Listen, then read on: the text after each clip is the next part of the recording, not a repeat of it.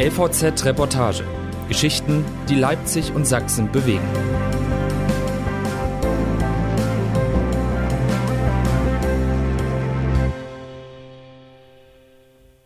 Netflix aus dem Fenster schauen reicht. Die Leipziger Eisenbahnstraße hat sich verändert, aber sie polarisiert immer noch. Viele haben Gewaltbilder im Kopf, wenn es um den Leipziger Osten geht. Woran liegt das? Wie lebt es sich in der Straße und was hat die Waffenverbotszone gebracht?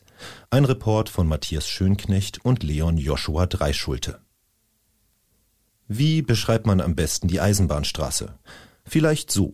Zu DDR-Zeiten war die Eisenbahnstraße die Heimat der Arbeiterschicht, nach der Wende das Viertel der Migranten und später Schauplatz schwerer Straftaten. Ihr einstiger Glanz als große Einkaufsstraße der Stadt verblasste. Doch seit einigen Jahren erlebt der Osten eine Renaissance. In das Viertel mit dem schlechten Ruf und den billigen Mieten ziehen Studenten, Künstler, junge Familien. Brachliegende Gründerzeithäuser werden saniert, Kneipen, Restaurants und Läden eröffnet. Diese Beschreibung des Leipziger Ostens ist vier Jahre alt. Sie stammt aus einer LVZ-Reportage über die beiden Viertel Neustadt-Neuschönefeld und Volkmarsdorf aus dem Herbst 2017 und scheint immer noch aktuell, obwohl sich die Gegend rund um die Eisenbahnstraße, in der etwa 28.000 Menschen leben, mehr denn je verändert. Trotzdem wird die Magistrale ihren Ruf als Kriminalitäts-Hotspot nicht los. Wenn hier was passiert, steht die nur etwa zwei Quadratkilometer große Gegend immer auch für das große Ganze, von Clankriminalität bis verfehlte Drogenpolitik. Das empfinden viele im Viertel als ungerecht. Aber warum ist das so? Ende der Waffenverbotszone. Einer der Gründe waren die teils schwer bewaffneten Auseinandersetzungen, die zur ersten Waffenverbotszone Sachsens führten. Seit dem 5. November 2018 waren Messer, Reizgas, Schreckschusspistolen und gefährliche Gegenstände wie Elektroschockgeräte oder Baseballschläger untersagt. Mit der umstrittenen Verbotszone wuchs erneut der Fokus auf das Kriminalitätsgeschehen im Leipziger Osten. Zu Beginn dieses Jahres veränderte sich die Situation. Der Leipziger Stadtrat sprach sich im Februar für die Abschaffung der Zone aus. Am 24. März 2021 erklärte das sächsische Oberverwaltungsgericht die Polizeiverordnung über das Verbot des Mitführens gefährlicher Gegenstände für unwirksam. Die Richter sahen es als erwiesen an, dass dadurch keine Gefahr im polizeirechtlichen Sinn vorliegt. Im Juni erklärte Sachsens Innenminister Roland Wöller von der CDU, dass man sich über das Ende der Maßnahme einig sei. Noch ist aber nicht klar, wann. Grundlage für die Entscheidung war auch eine Studie der Universität Leipzig und der Hochschule der sächsischen Polizei. Danach habe die Waffenverbotszone zwar geholfen, schwere bewaffnete Angriffe zu reduzieren, doch es gebe eben kaum Auswirkungen auf das übrige Kriminalitätsgeschehen und das Sicherheitsgefühl. Die Anwohner und Anwohnerinnen empfanden vielmehr die Drogenkriminalität und Diebstähle als problematisch. Viele wünschen sich eine bürgernahe Polizei. Auch der im Jahr 2020 geschlossene Polizeiposten habe einen hohen Zuspruch erfahren. An einem Nachmittag im September steht Olaf Hoppe genau vor dem Gebäude, in dem sich der Polizeiposten noch bis vor gut einem Jahr befunden hatte. Es sei grundsätzlich wichtig zu differenzieren, sagt der Polizeisprecher. Der 44-jährige, großgewachsene erste Hauptkommissar spricht über die Wahrnehmung der Eisenbahnstraße als Kriminalitätsschwerpunkt und wie sich die Viertel Neustadt Neuschönefeld sowie Volkmarsdorf in der Statistik zwischen den übrigen 95 Leipziger Stadtteilen einordnen. Wenn von der Eisenbahnstraße geredet wird, werde ein genau definierter Ort beschrieben, der sich durch mehrere Stadtteile hindurch bewege. In der polizeilichen Statistik werde aber maximal auf einzelne Stadtteile geschaut, auch um einzelne Viertel nicht zu brandmarken, sagt Hoppe. Diese Stigmatisierung sei jedoch bei der Eisenbahnstraße ein großes Thema. Tatsächlich ist es so, dass beide Stadtteile eine hohe Kriminalitätsbelastung haben, sagt Hoppe, aber sie sind nicht der Spitzenreiter. Diesen hat das Stadtzentrum inne. Auf den Plätzen zwei und drei folgen dann die Viertel um die Eisenbahnstraße. Viele der Straftaten würden zudem von Personen verübt, die nicht hier wohnen. Die Kriminalität werde somit auch von außen in die beiden Stadtteile hineingetragen. Handel mit Drogen nimmt zu.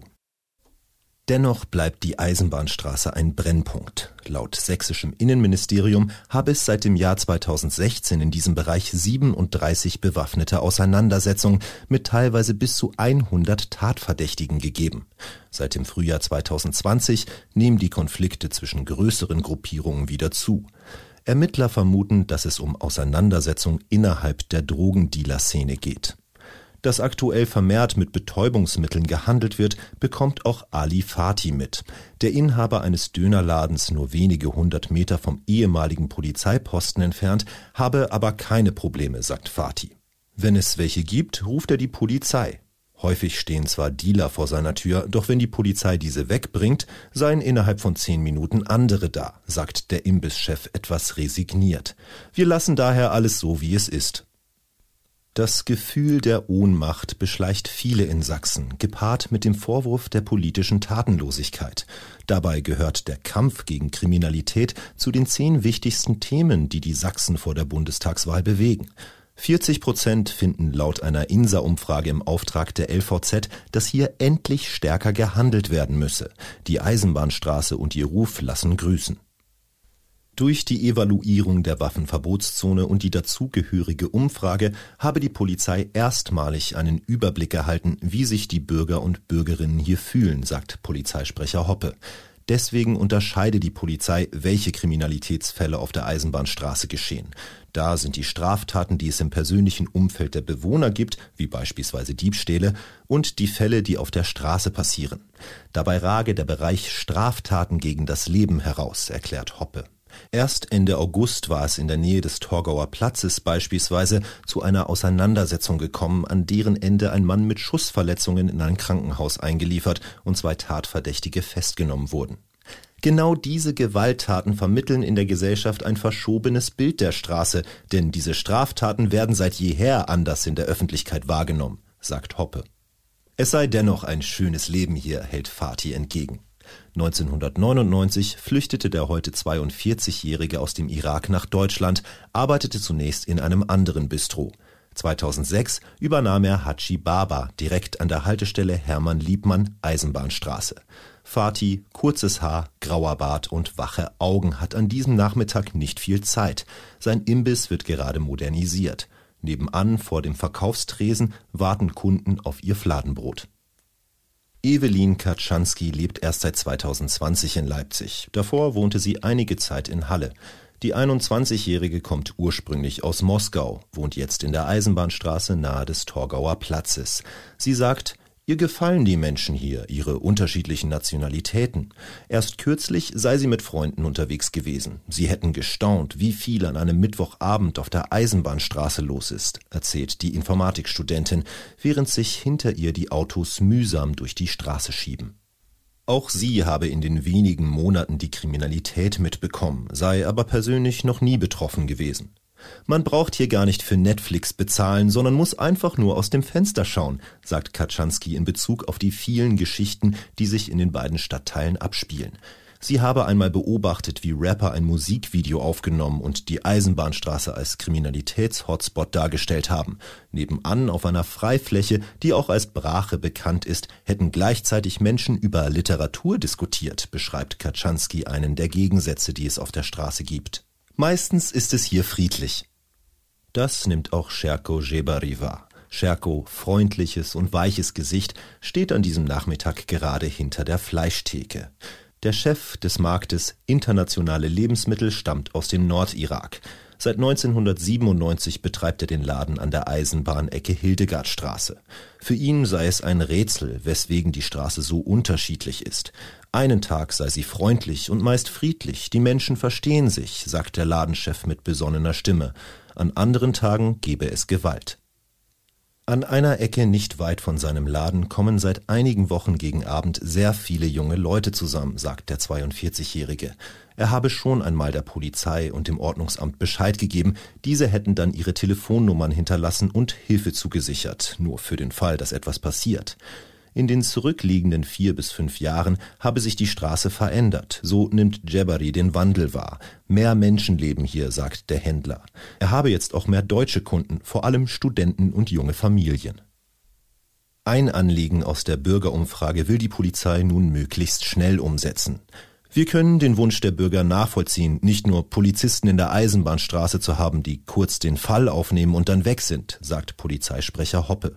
Um bürgernah zu arbeiten, sei die Polizeidirektion dabei, den Polizeiposten wieder zu eröffnen. Einen festen Termin gibt es aber noch nicht. Das Leben in der Eisenbahnstraße ist so gegensätzlich wie ihr Ruf. Für die einen ist sie die gefährlichste Straße Deutschlands, für andere sind die 2,2 Kilometer Heimat. Die Eisenbahnstraße wird weiter eine Straße im Wandel bleiben und vielleicht ist das Urteil über den Leipziger Osten von 2017 in vier Jahren endlich Geschichte. Von Matthias Schönknecht